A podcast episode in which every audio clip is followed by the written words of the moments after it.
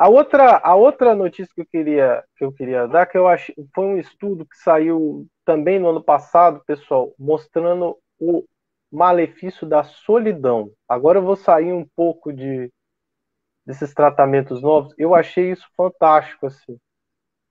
Pessoal, com o Covid, o que, que aconteceu? É, lógico, a gente foi obrigado a se isolar, né? É, eu, por exemplo, é da casa do consultório para casa para casa consultório, mal, mal vou no supermercado muito pouco.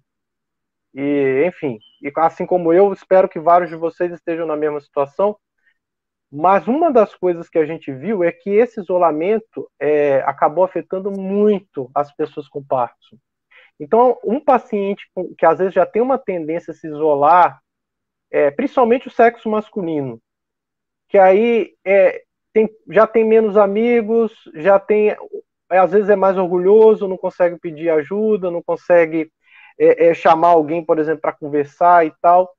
Mostrou o seguinte, pessoal, que essas pessoas que se isolaram, o Parkinson progrediu muito. A doença piorou muito no controle e piorou também nas suas manifestações. Então, hoje, é, um dos motivos que existe o Dia da Conscientização da Doença de Parkinson, o Dia Mundial do Parkinson, é justamente para que as pessoas não se isolem. Para que os pacientes de, com Parkinson formem grupos, para que eles realizem atividades juntos, para que eles troquem informações a respeito da doença, para que eles se fortaleçam em seus direitos, para que eles montem uma rede de apoio.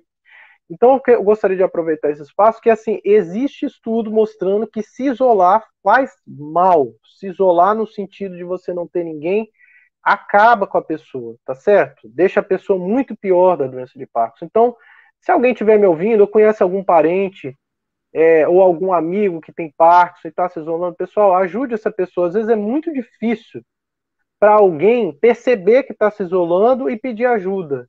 Às vezes esse reconhecimento é muito difícil, tá?